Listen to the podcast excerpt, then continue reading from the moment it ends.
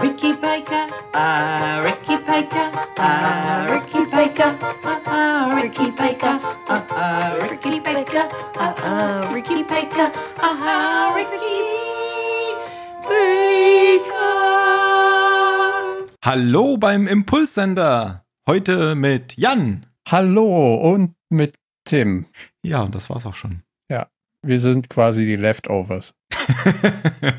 genau, die äh, vom Essen übrig gebliebenen, weil uns wurde abgesagt von allen sonst. Also, wie, wie es so ist, es hat einer abgesagt, dann der andere, ja, übrigens, ne? Ich kann auch nicht. Und dann Nummer drei, ah ja, ich bin, also bis, bis, bis um sieben bin ich nicht zu Hause. Ich weiß nicht mal, ob ich heute zu Hause bin. Wegen Streik. GDL. Und da haben wir uns gedacht, Wir machen nix und dann haben wir uns gedacht, ach komm, fick die alle, wir machen, okay, jetzt sind wir schon explicit. schon lange. Wir machen es einfach zu zweit. Das ist keine Premiere. Ich habe nicht recherchiert, aber ich bin mir sicher, wir haben schon mal eine Zahlensenderfolge zusammen gemacht, wo auch alle kurzfristig abgesagt hatten. Ich finde sie aber so schnell nicht. Aber ich Ja. bin mir sehr sicher. Haben bestimmt aufmerksame ZuhörerInnen, die es äh, uns dann in die Kommentare schreiben. Bestimmt. Ja, garantiert. Leider kann man das so schnell im Archiv nicht sehen. Doch, doch, doch, man sieht das im Archiv, weil da, da kann man ja die, die Zahlen durchscrollen und dann sieht man ja, wie viele Leute dabei waren. Das geht ganz schnell, das habe ich gleich. Da. Haha, Blut aus dem Ohr. Nämlich mit Arnst und mir. Ha. Knapp 90 Tage sind seit dem Absturz vergangen. In der Folge Tag der Empfängnis oder DOC wird Sun misstrauisch. Nachdem Jack sie überfürsorglich wegen ihrer Schwangerschaft ausfragt, äh, zusammen mit Juliet begibt sie sich daher in die Stabstation. Gleichzeitig kämpfen Desmond, Hurley, Jin und Charlie im Dschungel um das Leben der verletzten Fallschirmspringerin. Hm, ich erinnere mich dunkel. Es gibt eine Fallschirmspringerin bei Lost. Ja, die ist doch irgendwann ist die auf die Insel gesprungen im Zusammenhang mit dem Frachter, glaube ich. Äh, keine Ahnung. Das ist ja auch schon von 14. Februar 2015, also ist schon ein bisschen her. Wir haben die Folge auch so mittelmäßig bewertet. Du eine 15, ich eine 16. Wie war es? 4, 8, 15, 16, 32, nee, 23. und 42. Genau. Deine letzten Worte waren coole Sau. Nee, das waren meine letzten Worte. Und deine letzten Worte waren TDE. Und ich weiß nicht, was es bedeutet. Weißt du, was es bedeutet? Weiß noch nicht mal, was TDI heißt. Okay. Und das steht auf meinem Auto drauf. Dann wird das bestimmt nur aus der Folge ersichtlich. Fangen wir an und äh, gehen zu was völlig anderem. Es ging Einer Buchverfilmung. Genau, es ging nämlich nur darum, dass wir ja schon mal eine Folge zusammen aufgenommen haben. Und jetzt? Was ist denn das für ein Buch? Ähm, da fragst du mich was. Ich habe keine Ahnung, was für ein Buch es ist. Ich weiß nur, dass es eine Buchverfilmung ist oder nach einem Buch geschrieben. Äh, also das Drehbuch wurde nach einem Roman, nehme ich mal angeschrieben. Wild Pork on Watercress heißt der von Barry Crump. Nicht Trump, Crump. Der Film heißt aber ein bisschen anders. Ähm, heißt Hunt for the Wilder People. Mhm. Oder Wilder People? Wilder People, oder? Das kommt drauf an, welchen Akzent aus Neuseeland man frönt. Dem mehr ländlichen oder dem städtischen. Ei. Ich habe keine Ahnung. Genau. Das war kanadisch, oder? Möglich. Ja, ein äh, Film aus dem Jahre 2016. Gedreht und geschrieben, also diesmal das Drehbuch von Taika Waititi, den man wahrscheinlich aus Filmen aus und von Filmen kennt, denn der spielt auch gerne in seinen eigenen Filmen mit, ähm, wie Thor Ragnarok oder ähm, Jojo Rabbit. ist, glaube ich, sein letzter Film, den er jetzt gemacht hat. Ja, Soll ja jetzt auch Star Wars-Filme machen dürfen. Einige der zukünftigen. Oder einen, ich mhm. weiß es nicht. Auf jeden Fall äh, auch in Star Wars involviert sein. Und ich bin ein, ein ziemlicher Fan seiner, seiner Werke. Zum Beispiel ist Thor Ragnarok so ziemlich der einzige Marvel-Film, den ich wirklich gut finde. Weil sonst geben die mir nicht so viel. Und ähm, Jojo Rabbit habe ich leider noch nicht gesehen, aber sein Werk vor Hunt for the Wilder People, nämlich äh, What We Do in the Shadows, also ein Film über so eine Vampir-WG in Neuseeland, absolut großartiger Film. Mhm. Ich kenne ich kenn auch ähm, Jojo Rabbit nicht, aber wollte noch sagen, dass der ziemlich abgeräumt hat, wenn ich mich richtig erinnere, bei den Oscars. Also der hat zumindest einen Oscar dafür gewonnen, glaube ich. Und der hat auch noch irgendwie BAFTA Award und sowas auch dafür gewonnen. Also, auf jeden Fall ähm, Academy Award für Two Cars One Night. Das war ein Kurzfilm im Jahr 2005. Ah doch, der hat einen, da, da steht es ja sogar, ein groß und für mich sichtbar. Hat einen Oscar tatsächlich gewonnen. Genau. Für Two Cars One Nights war er nominiert. Ähm, für Jojo Rabbit, den hat er gewonnen und hat da auch noch AACT International Awards, also Australian Academy Awards und die British, also die BAFTA British Academy Awards, hat er auch für Jojo Rabbit gewonnen, also damit hat er richtig abgeräumt. Ich habe ihn auch noch nicht gesehen. War nominiert für sechs Oscars tatsächlich, hat einen davon gekriegt. Für das beste ähm, Adapted Screenplay. Screenplay. Genau. Das ist das beste Drehbuch, oder? Ja, ja, würde ich sagen. Das ist so ein Allrounder, oder? Der ähm, führt Regie, äh, macht auch Drehbücher und äh, ja und, ist auch spielt auch. Also ja. in dem neuesten Film von äh, Ryan Reynolds, dem dem Film Free Guy, da spielt er auch den Bösewicht. Mhm. Und hatte der nicht hier auch eine Cameo-Rolle? Ich dachte, der Priester wäre das, oder habe ich das Genau. Vergessen? Doch, ah, ja. weil ich habe es im Abspann nicht gesehen. Ähm, war mir aber eigentlich sicher, der ist es. Genau, und auch eine große, also eine sehr wichtige kleine Rolle in dem Film. Und auch genau an der richtigen Stelle. Aber das können wir ja besprechen, wenn wir in den Film reintauchen. Genau, du hast ja schon gesagt, das ist nämlich ein Buch, eine Buchverfilmung. Und was hat ein Buch? Kapitel. Ich dachte, du sagst jetzt Seiten. Ja, habe ich kurz überlegt. Ein Deckel. Ein genau. Rücken einen ISBN-Code. Nein, Kapitel war schon richtig. Und äh, deswegen haben wir gedacht, ähm, da der Film nämlich auch in Kapitel aufgeteilt ist und das dem Film schon eine, eine schöne Struktur so gibt, äh, versuchen wir das mal uns so ein bisschen an diese Kapitel zu halten und dann auch die Kapitelmarken im Podcast darauf anzupassen. Das sind so fortschrittlich. Ich mhm. liebe Podcasts mit Kapitelmarken und ja. jetzt sind, gehören wir dazu. Ich ja. meine, haben wir ja häufiger. Wir haben immer Kapitelmarken seit 2013. Da siehst du mal, wie häufig ich uns höre. Meine Güte. Gut. Ähm, bevor wir zu den Kapiteln kommen, aber doch noch mal ein bisschen was zur Produktion oder zu anderen Schauspielern. Ich glaube aber, ich, ja, zu anderen Schauspielern vor allem, zu anderem Cast und äh, Mitbeteiligten. Das sind alles, fast alles ähm, lokale Bekanntheiten, sag ich mal, die man, glaube ich, international nicht wirklich kennt ähm, bis auf eine Ausnahme und das ist Sam Neill. Den kennt vermutlich jeder und jede oder zumindest fast alle. Ähm, wenn nicht aus Jurassic Park, dann aus Jagd auf Roter Oktober oder auch aus vielen anderen Filmen. Also ich glaube, Sam Neill ist ein Begriff. Den man zuerst auch nicht so erkennt im Film. Weil er alt ist. ja, und diesen mega Vollbart hat. Ja aber auch den anderen Charakter, also Julian Dennison, äh, den Jungen in dem Film, ähm, kennt man vielleicht, wenn man Deadpool 2 gesehen hat, denn da spielt er mit einer der Hauptrollen. Ah ja, das habe ich nicht gesehen. Aber sonst hat er noch nicht viele Filme gemacht. Ist aber ein unglaubliches Talent, meiner Meinung nach. Geboren 2002. Boah, schon 20 Jahre alt. Nach 9-11. Hm. Ja, und der ist auch, auch großartig in dem Film. Es gibt ja diese, es gibt ja Rollen, die sind für einen Schauspieler oder eine Schauspielerin geschaffen. Also ein bisschen wie ähm, der, der Hauptcharakter in Die Mumie für Brandon Fraser. Das war für mich so Arsch auf Eimer. Mhm. Und hier in dem Film für äh, Julian Dennison, also alias Ricky Baker, den schwer erziehbaren Jungen, ist für mich auch so eine Rolle, die passt super gut. Also der hat das so phänomenal gut geschauspielert. Ich bin ein großer Fan. Ich habe gelesen, es gibt keinen One-Liner, der nicht sitzt. Habe ich in irgendeiner Kritik gelesen. Ja.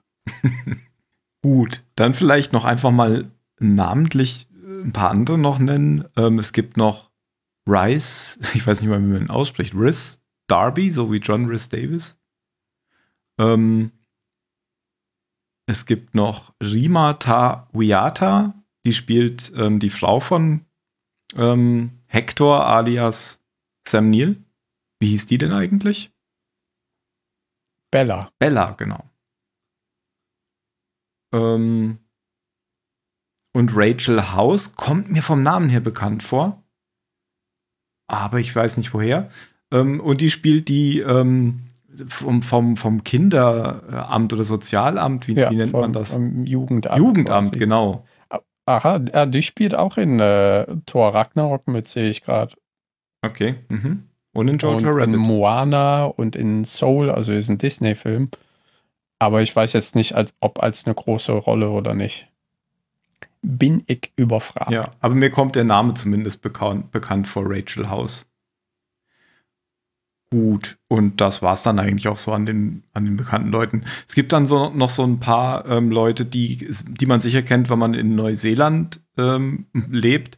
Ähm, später kommt so ein verrückter ähm, Verschwörungstheoretiker. Das ist irgendwie wohl ein bekannter Moderator und Komiker.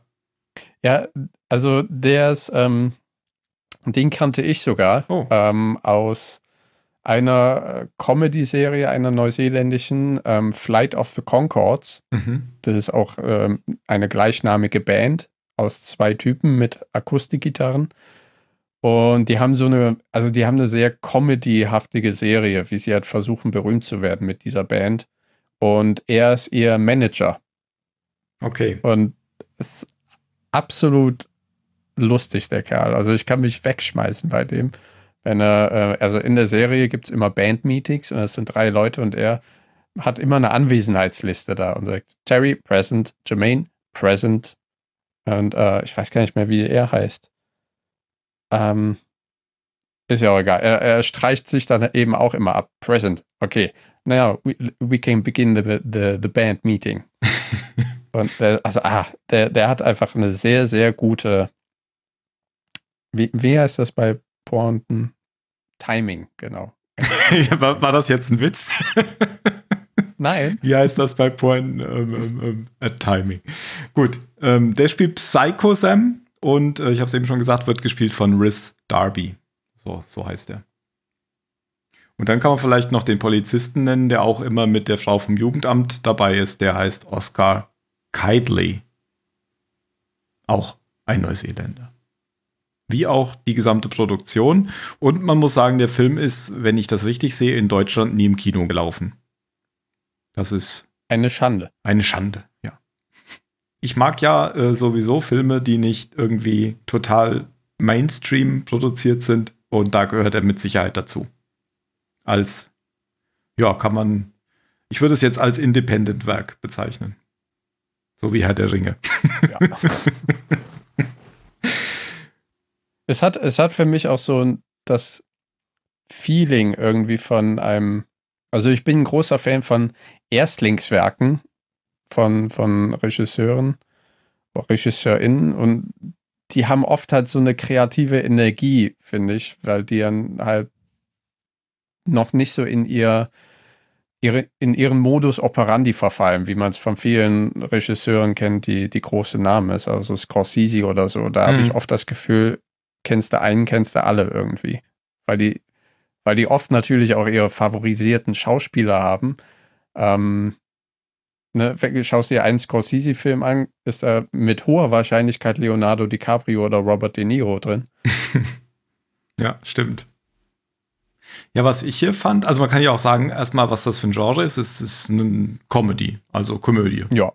Und ähm, ich hatte so das, so, so ein bisschen so ein Flashback, als wäre das so eine 80er-Jahre-Komödie. Ich fand da, das war so sehr ähm, so eine, so eine Hommage daran, an, an vielen Stellen.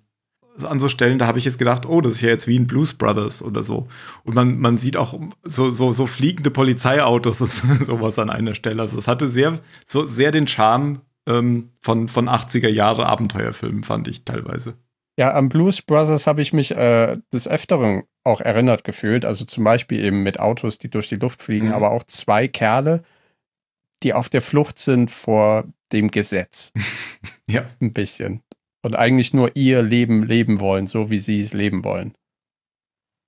Ja, und verfolgt werden von irgendwelchen Bösen, die ihnen immer wieder auf die Nerven gehen, aber auch nie so richtig zur Gefahr werden. Nee, egal mit was für Maschinen sie auffahren. Und das werden ja immer größere Sachen äh, gegen Ende des Films. Ja. Aber lass uns lieber am Anfang Genau. anfangen. Lass uns am Anfang anfangen. Ich habe auch gerade nochmal nachgeguckt, es äh, gibt auf IMDB auch eine Liste von Referenzen, auf die sich bestimmte Szenen beziehen, also auf, auf ältere Filme. Ähm, und es ist nicht alles 80er, aber es ist schon ziemlich viel 80er. Es gibt Referenzen auf Rambo, Scarface, Terminator, Crocodile Dundee, Terminator 2, Herr der Ringe, Game of Thrones. Ja, Oh ja, stimmt. Also ich weiß, also ich erinnere mich komischerweise gerade nicht mehr dran, aber während des Schauens dachte ich, ah, Herr der Ringe. ja Oder das war ja, eben- war ja ganz offensichtlich. Da kommen wir dann zu. Ich werde dich dann erinnern. Okay, okay, danke. Aber es wurde Predator wörtlich mir- genannt. Sehr gut, sehr gut. Ich erinnere mich gerade nicht mehr dran, aber es ist mir im Kopf geblieben, dass es war. Aber Predator zum Beispiel erinnere ich mich auf jeden Fall dran. Mhm. Kommen wir dann auch dazu. Obwohl ich habe keine Ahnung, wann das auftaucht. Okay, Predator habe ich jetzt gar nicht genannt, aber wirst du dann äh, erzählen. Wahrscheinlich. Also ich denke, es ist, also für mich ist das so eine Predator-Hommage, wenn sich jemand das Gesicht anmalt im Dschungel. ah, okay. Ich hätte jetzt Vielleicht gerne was das kommen von Hier Rambo. auf Rambo. Ja. Genau. Aber ist ja auch der gleiche Schauspieler. Was? Lass uns anfangen. Ja. Kapitel 1. Ähm, das da heißt. A Real Bad Egg. Ach ja, übrigens, im Deutschen heißt der Film äh, Wo die wilden Kerle jagen. Und ähm, wa was auch eine Referenz ist, dann fangen wir auch wirklich an. Was auch eine Referenz ist auf dem Film oder, äh, nee, wo die wilden Menschen jagen, nicht wo die wilden Kerle jagen. Aber was auch eine Referenz ist auf ein Buch, das auch irgendwann mal verfilmt wurde in, äh, vor 2016 nämlich wo die wilden Menschen wohnen. Nee, wo die wilden Kerle wohnen. So, jetzt habe ich's.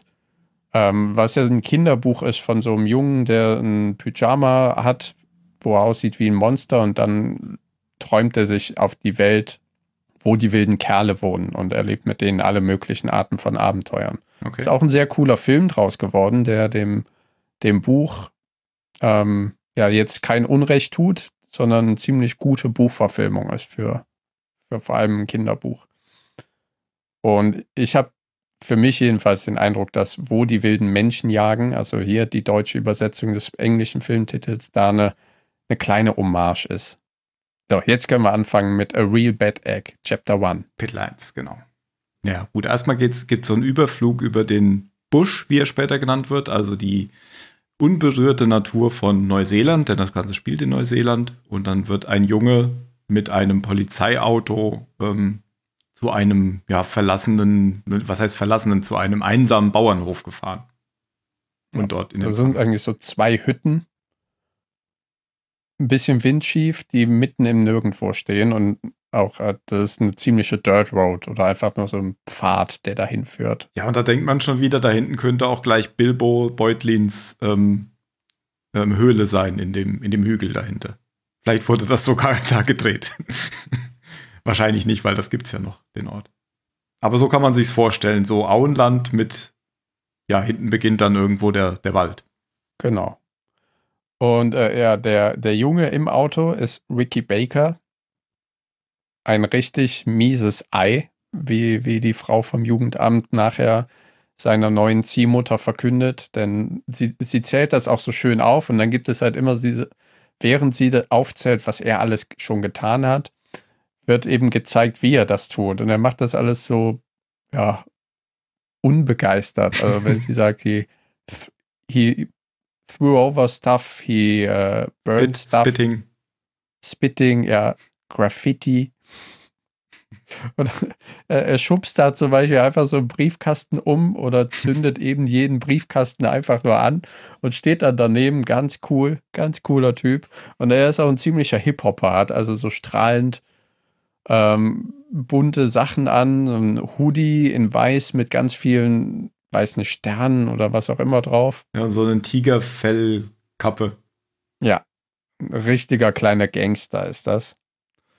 Und kommt da eben mitten aufs Land zu einer neuen Ziehmutter und einem neuen Ziehvater, wie sich dann herausstellt. Denn die Frau vom Jugendamt gibt ihm noch diese eine Chance, da eine Familie zu finden, von der er auch nicht wegläuft. Ja, Denn die, das hat er wohl auch immer wieder gemacht. die Ziehmutter ist Bella und die so typisch warmherzig und lässt sich durch nichts erschüttern. Ja, ist aber auch ein bisschen, ähm, also sie, sie neckt ihn auch direkt. Wenn, wenn, also er ist ja schon ein, kann man sagen, ein dicker Junge. Auch recht füllig. Und sie, sie sagt äh, irgendwie so, you like you, you ate on a child's birthday the birthday cake. Irgendwie sowas. Oder, nee, you, you look like you ate the guy who made the cake. Ja. Weil sie da fragt, are you hungry? Of course you are. You look like the guy who ate the who ate the guy who made the cake. Irgendwie sowas. Und da habe ich schon gedacht, das kommt halt in den, weiß nicht, in den ersten fünf Minuten oder sowas. Und dachte ich, ja, das wird ein guter Film. Und äh, da, die- dieser Polizist, der steht nur so ein bisschen teil, teilnahmslos am Auto, während die ähm, Frau vom Jugendamt da die, diesen Vortrag hält. Und dann läuft ähm, der Junge ja weg, rennt so einmal ums Haus, äh, kommt dann wieder zurück und setzt sich wieder ins Auto und der Polizist Genau. grinst nur so ganz leicht. Aber der da, er versteht den Jungen ja, ne? Der Junge will lieber in irgendein Heim als hier zu leben. Im Nichts. Aber ihm wird klar gemacht von der Frau vom Jugendamt, dass das äh, keine Option ist, dass er wieder mit zurückkommt. Also Paula, die Frau vom Jugendamt, äh, sagt, du, du bleibst hier oder du weißt, was dann passiert. Juvenile. Oder wie sagt er später? Ja. Genau, er sagt halt später, dass äh, die einzige Lösung, wenn das da alles nicht klappt, ist für ihn quasi Jugendknast. Ach, übrigens, ich habe es auch, ähm, ich habe es auf Englisch geguckt. Ich hätte auch die Option tatsächlich auf Deutsch gehabt. Es gab beide Sprachen, aber ich wollte diesen ähm, neuseeländischen Akzent irgendwie mithaben, wenn ich schon einen Genau. neuseeländischen Film gucke. Auch wenn ich befürchtet habe, dass ich nicht alles verstehe, habe ich es dann mit ähm, Untertiteln gemacht. Aber ich fand's, ich weiß nicht, ob es an den Untertiteln lag, dass ich dann doch sehr viel gelesen habe, aber ich fand es eigentlich gar nicht so schwer verständlich. Nö, und ich, also ich finde vor allem die beiden Hauptcharakter kann man gut verstehen. Es gibt einige in dem Film, die sind ein bisschen schwieriger zu verstehen.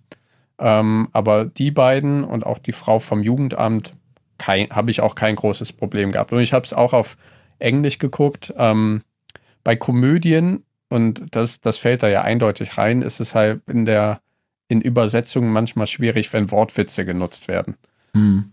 Und hier kommen auch ein, zwei hervor, die, bei denen ich wirklich schreiend am Boden lag. Ja, und Ricky Baker bleibt dann nichts anderes übrig, als bei Bella und Heck zu bleiben. Heck ist kurz für Hector. Mhm. Der kommt ja dann Und- noch so an, wenn die am Auto stehen und man sieht erst nur das Wildschwein an, Genau, genau. die Silhouette vom Wildschwein ankommen, weil er das trägt er so auf der Schulter, das hat er gerade erlegt. kommt mit seinem Hund und einem toten Wildschwein auf Huckepack. Weil ich auch so geil fand, er im Englischen Piggyback, ne? er piggybackt ein Pig. Ja.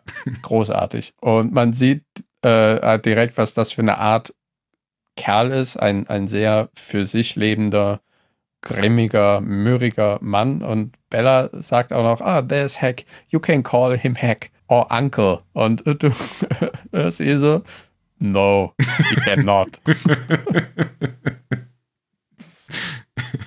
Ja, gibt es dann ja ein paar so lustige Szenen am Anfang, dass er dann irgendwie ähm, zu ihm hingeht in die Scheune oder so, während er da was schnitzt und dann sagt er, äh, äh, Ta- Aunt Bella hat gesagt, ähm, du sollst mir was zu tun geben oder sowas und dann sagt er einfach nur, ja, geh weg.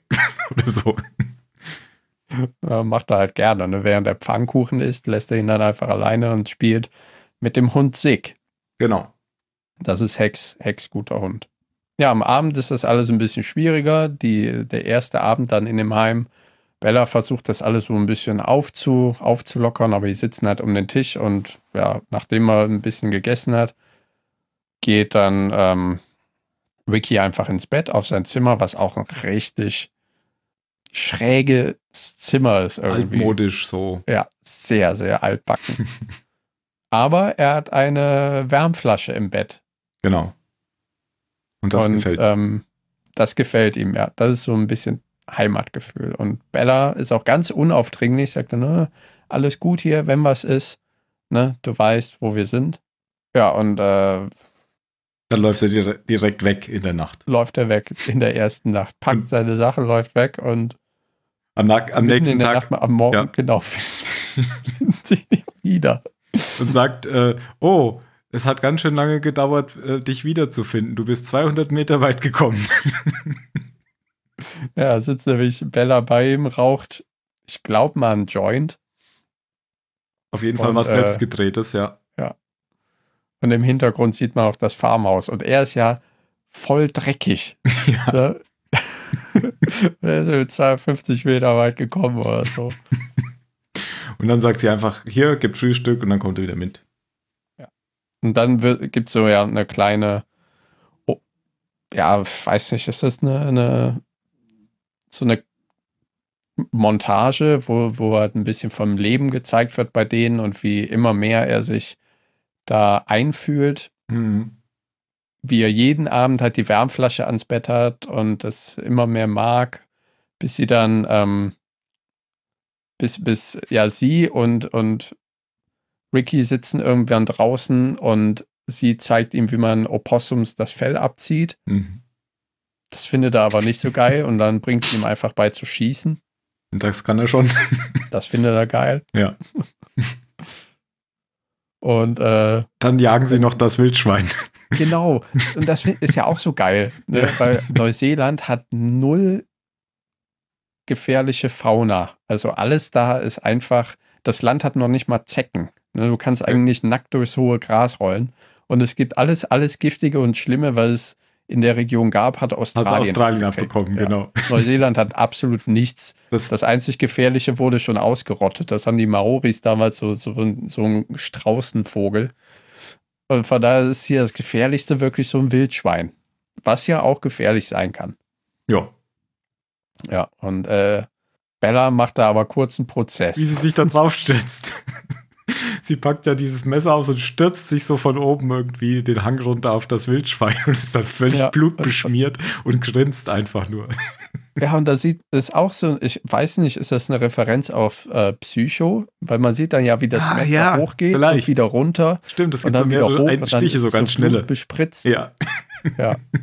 Und Ricky steht nur da und ist komplett fassungslos, weil da diese warmherzige Frau sich todesverachtend auf dieses Wildschwein stürzt und es einfach absticht. Ja. Ja. Und dann hat er Geburtstag.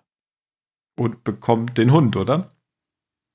Tupac und ein selbst komponiertes Lied, was äh, Bella auf ihrem kleinen, so, so ein Billo-Plastik-Keyboard singt sie halt Ricky Baker, Ricky Baker. Äh, weiß gar nicht, wie das weitergeht. Ja, und Kommt Ricky- auch im Abspann dann als wirkliches Lied. Und Ricky Ich Baker singt dann mit. gefeiert, diesen Song. Aber- ja, er aber- singt damit, er ist aber- halt voll angekommen in der Familie. Ja, aber Hector sitzt die ganze Zeit da und ist so ein, so ein bisschen peinlich berührt. Ja. Weiß nicht, wo er hingucken soll. Ja, weil man merkt so, ne, er liebt seine Frau oder seine Partnerin, weiß nicht, ob sie verheiratet sind, für, für wahrscheinlich genau diese, diese Kapriolen oder Schrägigkeiten, während er einfach nur der grumpy old man ist. Ja.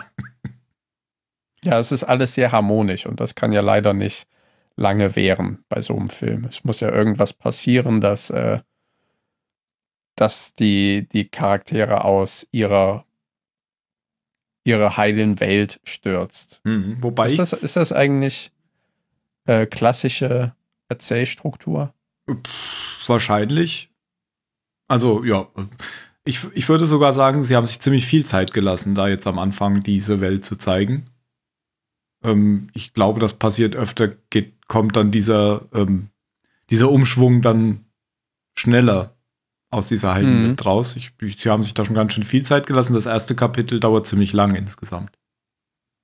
Ja, und ich muss sagen, ich finde das auch gut, weil zu, zu den Charakter Bella, die dann jetzt eben sterben wird, hat man so viel Sympathie aufgebaut, weswegen halt ihr Tod jetzt nicht nur als storyrelevanter Plothook oder wie man es auch immer nennt, ähm, abgetan werden kann, sondern ich war da echt betroffen. Ja. Und äh, man, man, man leidet dann sozusagen noch viel mehr mit Hector mit, weil man ja auch verstanden hat, dass er sie wirklich geliebt hat und was du eben Genau. gesagt hat, äh, hast. Ja. Dass er jetzt eben am Boden zerstört ist.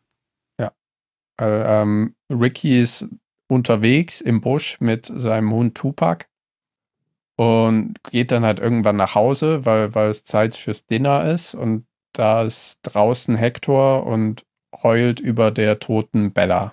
Ja. Und er, er, Was genau er heult halt ist. wirklich richtig animalisch fast von, Ja. von Herzen.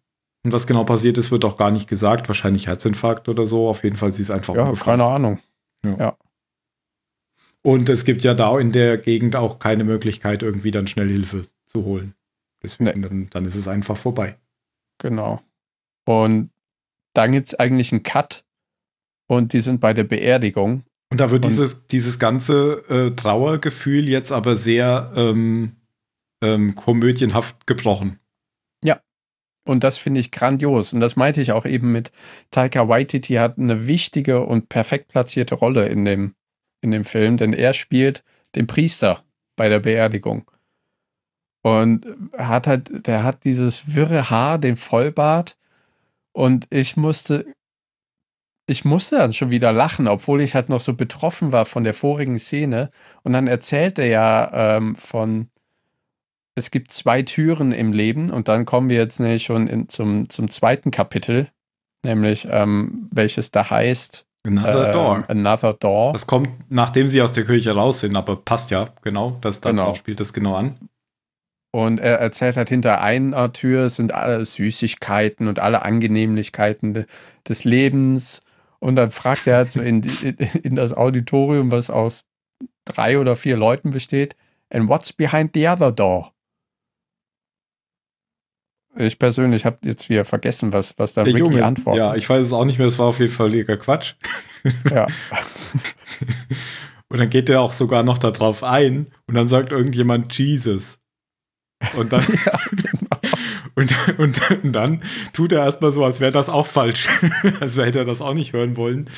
Aber dann sagt er hinterher, of course, Jesus. Und dann wird's äh, Hector zu blöd und er steht einfach auf und geht raus. Ja, und das halt unter den Klängen von, weil die Gehilfin des Priesters fängt dann an, auf der, auf der Orgel zu spielen und er fängt dann an, irgendwas zu singen. Stimmt. Und das ist, ah. Und perfekt platziert, weil ich war direkt wieder aus dem Trauertief heraus und im Film und bereit, dass es jetzt weitergeht. Ja. Der Junge folgt ihm dann, sie fahren zurück nach Hause und dann halt, hält er mal kurz an, Hector. Und dann ist der Kapitelwechsel. Dann sieht man das Auto nämlich von außen so stehen bleiben. Genau. Und dann sind wir in Kapitel 2, Another Door. Und in dem geht es jetzt erstmal hauptsächlich darum, ähm, wie die beiden jetzt zusammenleben, notgedrungen. Denn ähm, Hector erklärt Ricky, dass er nicht da bleiben kann, denn es kam ja auch schon ein Brief, den äh, Ricky vorlesen muss, äh, wie man dann später rausfindet, äh, vor allem deswegen, weil, weil Hector wohl gar nicht lesen kann. Was heißt wohl, das wird sehr deutlich. Aber hier war es mir noch nicht klar. Ja. Ähm, aber er wusste noch gar nichts, was in dem Brief stand, bis äh, Ricky ihn vorgelesen hat. Und da steht eben drin, dass ähm, die Frau vom Jugendamt den Jungen am Freitag wieder abholen will. Durch Genau, wegen diesen tragischen Umständen. ohne, ohne äh, zwei ja, Eltern, also Pflegeeltern, äh, wäre das so nicht gegeben, dass er gut aufwachsen könne und so weiter. Ja. Und es kam für mich auch so rüber, als würde Heck ihm einfach den Brief geben, hier, lies für dich. Mhm. Ja, das wird passieren. Äh, er selber weiß ja wirklich nicht, was darin vorkommt. Ja. Ja, und äh, das ist halt alles dann ein bisschen ein, nicht eintönig, aber halt ja nicht mehr so froh, das Leben in diesem, in dieser Hütte. Denn es gibt dann abends keine Wärmflasche mehr im Bett und all die Sachen von Bella werden eingepackt. Auch Bella wird eingepackt, denn sie ist eingeäschert. In ähm, ja, einer, einer, irgendeiner Schuhbox. Ja, und sie sowas. hat früher, stimmt, sie hat früher auch noch, als sie noch am Leben war, hat sie, ich glaube, das war irgendwann, als sie mit Ricky unterwegs war, ihm eben erzählt von einem See hoch in den Bergen, der den Himmel berührt und da ist quasi der Übergang vom, vom Leben in den Tod. Hm. Da würde sie hinwollen oder da würde sie hingehen, wenn sie mal sterben würde. Und ähm, ja, man sieht einfach nur noch so ein bisschen, dass das Hector eigentlich. Ich, mir ist gar nicht so ganz klar, ob er will, dass der Junge weggeht, aber er nimmt das jetzt schon so als gegeben an. So ein bisschen hatte ich manchmal das Gefühl, der will vielleicht gar nicht, dass der Junge geht, weil er dann auch ganz allein ist. Aber auf jeden Fall lässt er das ihn keinen Moment glauben, dass er will, dass er da bleibt. Er sagt die ganze Zeit, das war's jetzt, du musst gehen, finde dich damit ab, so. Das ja. bringt sonst nichts. Ja, zu dem Zeitpunkt könnte ich mir auch vorstellen, dass er es dass wirklich denkt hat. Äh, mhm. Er und Sig, sein Hund, die sind ja auch ein richtiges Team, die, die kommen alleine besser, besser klar. Und dann sagt er auch so, dass ähm, Bella die ist, die sich um die ähm, hoffnungslosen Fälle kümmert, weil er ist nämlich auch so ein hoffnungsloser Fall. Ich glaube, das kommt erst später. Ich glaube, da habe ich jetzt vorgegriffen. Ja, also jetzt läuft äh, Ricky Baker läuft jetzt nachts wieder weg. Genau. Letztendlich. Und, ähm, er packt halt Bella ein, packt alle möglichen Sachen ein. Er packt auch, die Asche äh, von Bella ein, oder? Meinst du? Ja, ja. genau. Das meine ich ähm, packt eben auch, ich glaube, eine Flinte ein und alles Mögliche. Auch, auch die Wärmflasche packt er ein. Mhm. Und ähm, verlässt dann die Hütte, aber nicht ohne einen Abschiedsbrief zu schreiben und seinen eigenen Tod vorzutäuschen. genau. Ja.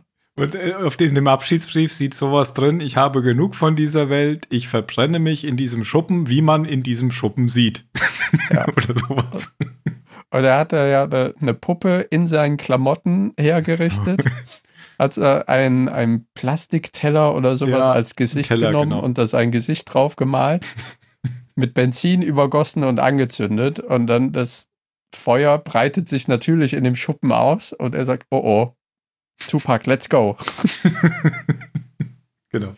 Äh, aus größerer Entfernung sehen sie ja, wie, wie der brennende Schuppen komplett in sich zusammenfällt. Ja.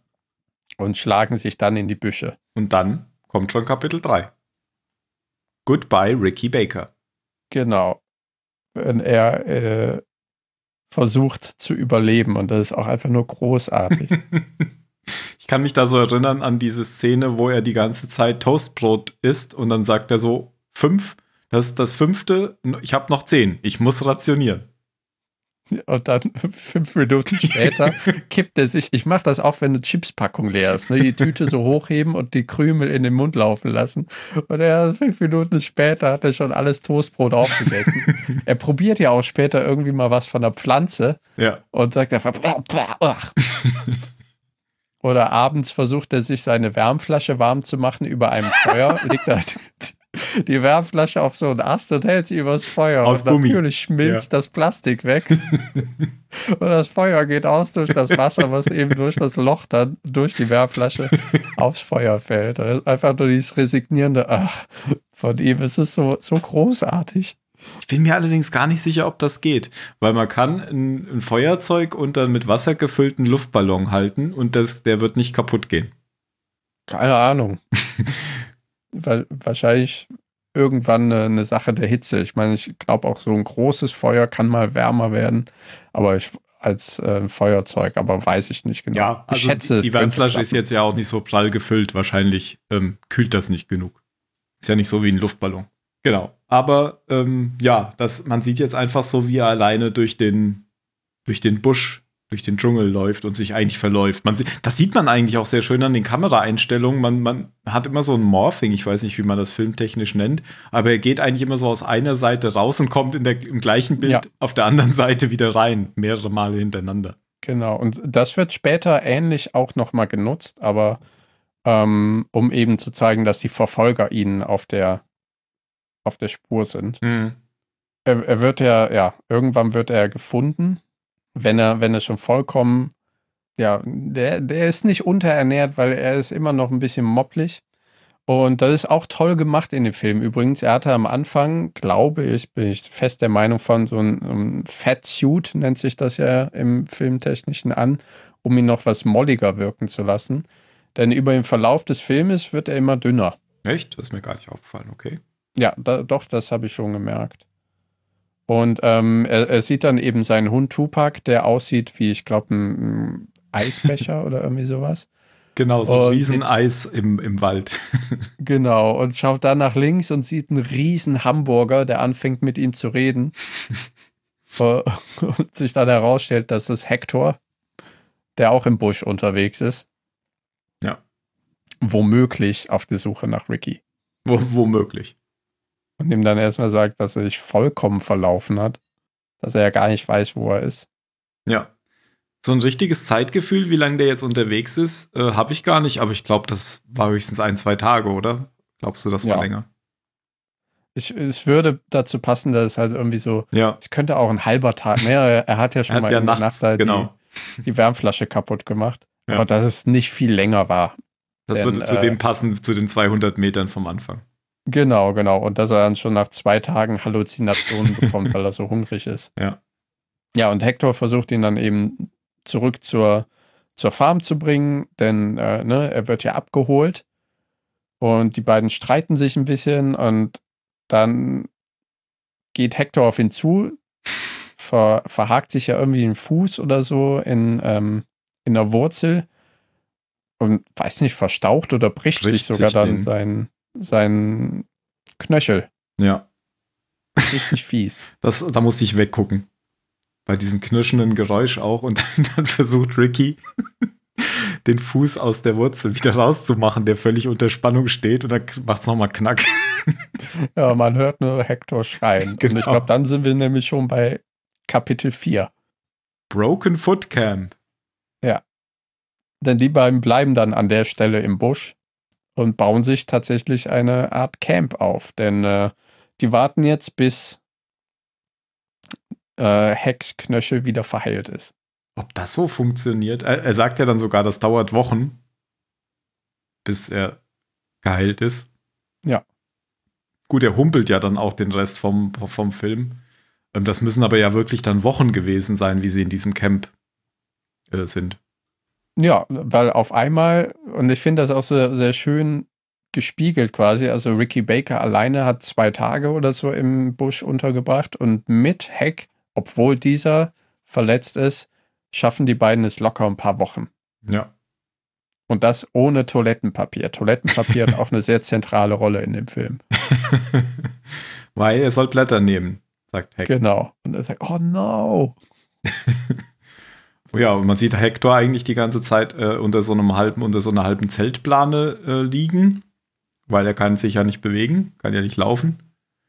Und ähm, dann soll äh, Ricky jagen gehen, weil sie brauchen ja Essen. Und, und kommt zurück mit Nichts. ein Stück Ach so, Baum, genau. ein Stück Pflanze. weil er den Vogel nicht erwischt hat. Ja.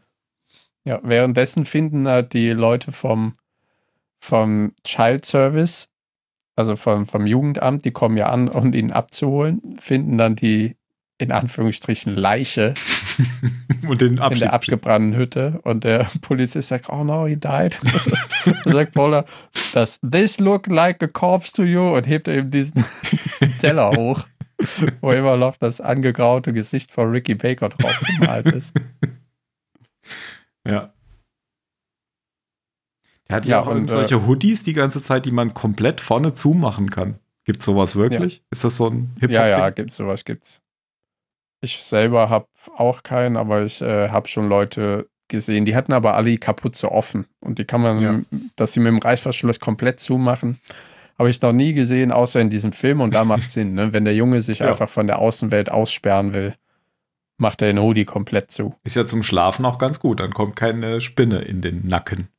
Ja, wie, wie so eine Schlafbrille auch oder äh, ohne, ohne Löcher drin. Ja. Eine kleine Watchman-Referenz.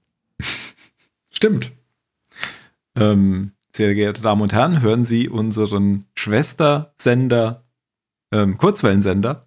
Dort läuft aktuell die Staffel 1 mit Watchmen. Ja, hat, hat null mit dem Busch zu tun, Ja. aber ist auch eine coole Serie. Ich glaube, hier im Busch kommt das jetzt auch raus, dass das Hector halt nicht lesen kann, oder? Weil, Stimmt? Ja. Ja. Also Ricky hat es wohl schon länger gemerkt. Also jetzt, jetzt ähm, konfrontiert er ihn damit. Das kommt in so einem Streitgespräch raus. Ach ja, das ist ja sogar das Streitgespräch, bei dem er sich Den äh, Fuß bricht. den, den Ja. Fuß bricht. Denn dass er nicht lesen kann, das wurmt Hector enorm. Und als Ricky das anspricht, Ja, da kommt er auf ihn zu. ähm, und dabei. geht er auf ihn zu und stürzt. Ja. So war es, genau. Und jetzt liest, äh, liest ihm äh, Ricky irgendwie auch was vor, dann abends am Camp. Ja, es ist äh, eigentlich eine sehr schöne, ähm, sehr schöne Szenerie da, die beiden im Camp und äh, nachher, ich glaube, also Ricky Baker schafft es da auch immer mehr in seine überlebenden Rolle reinzukommen. Er malt sich dann nämlich auch unter die Augen so Matsch wie zum Beispiel Rambo oder Predator, Arnold Als er Schwarzenegger, ja. als, als er jagen geht und nachher dann mit dem, mit dem Stück Pflanze zurückkommt. Aber Sachen zu essen finden die auf jeden Fall. Müssen sie ja. Irgendwann fragt ihn Hector ja dann auch, wie lange hast du dich eigentlich schon nicht mehr gewaschen? Und dann sagt er, einen Monat. Ja, die beiden sind ja echt lange da unbemerkt in dem Dschungel und können dann irgendwann, wenn Hector wieder laufen kann, aufbrechen. Dann hat er so eine Krücke und dann ja, wandern sie durch, die, durch den Busch, bis sie, glaube ich, so eine, so eine Schutzhütte auffinden. Ne? Richtig. Und äh, unterwegs erzählt er ihm halt immer noch so ein bisschen was über Überleben in der Wildnis und dass, es, dass man viele ähm, ähm, erfrorene Leute oder viele Tote nackt findet, weil sie irgendwie in Panik geraten sind, wenn sie sich verlaufen haben. Und so solche Geschichten halt. Genau, und erzählt ihm, wenn du dich halt verirrst, such fließendes Wasser und dann folgt dem fließenden Wasserhang aufwärts, Mhm. bis du dir einen Überblick verschaffen kannst. Genau. So Sachen. Deswegen, da ist so ein bisschen Foreshadowing, das kann er sich nämlich später irgendwann anwenden, der Ricky Baker. Wenn sie dann in der Hütte sind, dann sind wir schon in Chapter 5. Chapter 5, Famous. Denn die beiden sind berühmt geworden, dadurch, dass äh, sie längere Zeit in ihrem Broken Foot Camp waren und verschollen waren, gibt es äh, Fahndungsplakate und Zeitungsartikel über den Mann, der den Jungen verschleppt hat in den Busch. Genau. Das ja, was ja Hector erstmal wieder nicht lesen kann. Er sieht nur die Bilder und dann muss es äh, Ricky äh, wieder vorlesen. Und da, da, das ist halt auch so eine Szene, da habe ich am Boden gelegen vor Lachen, weil er halt ähm, vorliest, and one Caucasian man, oh, that's clearly wrong because you are white, weil er halt Caucasian, Caucasian. so großartig. Der, der Junge hat halt auch so ein Gefühl fürs, fürs Komödientiming. Ich weiß jetzt nicht, ob das eben äh, Waititi als Regisseur ist, der das so herauskitzelt oder der Junge selber, aber absolut großartig. Und man sieht dann eben auch äh, Hector im Hintergrund wieder einfach so. Äh, ja, auch, auch die, die Chemie zwischen den beiden, also zwischen Sam Neill und Julian Dennison, ist grandios in dem Film. Mhm. Ja, und die sind, glaube ich, gerade dann am, am. Kochen, ne, wenn die Ja, genau. Jäger Da reinkommen. kommen nämlich irgendwie solche, äh, ja, ist das so eine Jagdparty? Keine Ahnung, ja, so. Ja. Es gibt ja viele solcher Hütten in Neuseeland, also an vielen Wanderwegen und so Mhm. weiter gibt es eben die solche Überlebenshütten. Und da kommen die rein und äh, sind anscheinend gerade auf der Jagd gewesen und erkennen die beiden natürlich. Weil sie ja famous sind. Und äh, fragen dann Ricky, ob, ob der ihm was getan hat. und Ricky erzählt, glaube ich, ähm, er, er erzählt quasi, was sie in dem Camp gemacht haben. Dass, äh, da, dass ja Hector sich nicht bewegen konnte. Ne? Also, dass Hector nicht viel gemacht hat, sondern er hat dann Ricky immer das machen lassen. genau.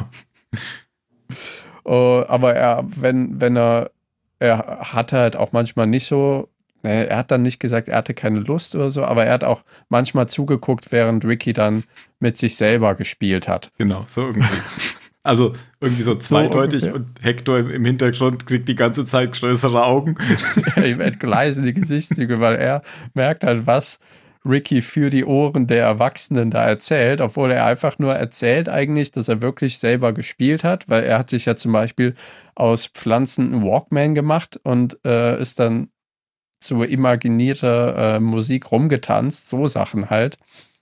Ja, aber mit sich spielen hat im er Erwachsenensprech eine andere Bedeutung als im Kindersprech.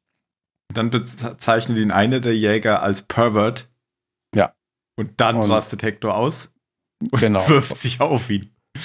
Während die drei Männer alle. dann am Boden Genau. rumkugeln. äh, Alle vier, halt oder? ein Schuss. Vier Männer.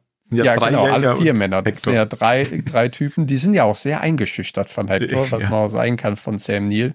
Er hat für mich auch so ein bisschen den, den Charakter von ähm, äh, Alan aus Jurassic Park. Der wollte ja auch nie Kinder haben.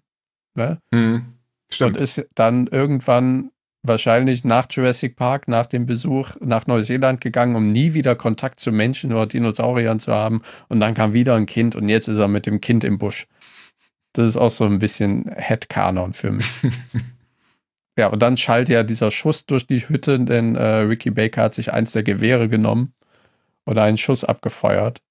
Hm. Sagt einen meiner Lieblingssprüche im Film, Shit just got real. Ich bin mir gar nicht so sicher. Ich glaube, das ist ein Luftgewehr oder was sie da immer haben. Oder irgend so ein Kleinkalibergewehr. Das scheint mir kein so ein Äh, großes. kleineres, Ja. glaube ich. Das ist jetzt kein, kein Ding, womit du Elefanten oder Rhinozerosse tötest, glaube ich. Genau. Aber eine, eine Schusswaffe. Ja. Und sie nehmen ja auch immer, wenn sie auf die Jäger treffen, sie treffen öfter auf die, nehmen sie ihnen immer alle Waffen ab. Ja. Wie auch jetzt. Und fesseln sie dann auch. Ja. Nee, weiß ich gar nicht. Sie fesseln sie nicht, weil die stehen ja dann nachher noch auf der Tür Ah, und der ja, ja, schießt dann noch genau. auf ihn. Nee, ja, genau, hier fesseln sie sie nicht. Und dann hauen sie ab und äh, ja, genau. Dann, dann sagt er nochmal irgendwie Pervert, der eine Jäger, und dann schießt äh, Sam Neill zurück und so zwischen die, in die Wand. Und dann schlagen sich die beiden wieder in die Büsche. Und dann sieht man eben noch, ähm, wie die, äh, die Fahndung weitergeht, weil dann werden diese Jäger interviewt und, und solche Geschichten. Da gibt es dann auch so manchmal solche Talkshows und so, die man im Fernsehen sieht. Ähm, Ja, wie so die, diese Jagd auf diese, ja, auf diese zwei eben weitergeht. Die Wilder People. Wilder People.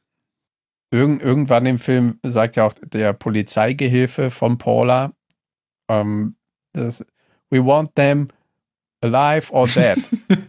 und guckt so nach links außerhalb der Kamera, alive, only alive. genau. Auch- Weil die, die, wird, einfach so schöne, ehrliche Comedy in dem Film. die wird einfach so absolut militaristisch auch dargestellt. So, so, so wie so ein, keine Ahnung, so ein Hardcore-General, der Ja. über Leichen geht. Ja, oder wie, wie einer dieser FBI-Agenten, ähm, die halt kommen, wir, ich übernehme ab hier. Ja, genau. Und sie kommt vom Jugendamt und sagt, ich übernehme ab hier. Und bis zu einem gewissen Grad funktioniert es auch. Sie sagt ja auch, glaube ich, als sie dann, sie sagt ja auch dann am, das erste, wenn sie dann bei dieser abgebrannten Hütte am Anfang sind, sagt sie dann, gib mir dein Telefon, ich muss die Polizei anrufen. Und sagt er, ich bin die Polizei. Nein, ich meine richtige Polizisten mit police. Waffen. Und dann geht's weiter in den Dschungel.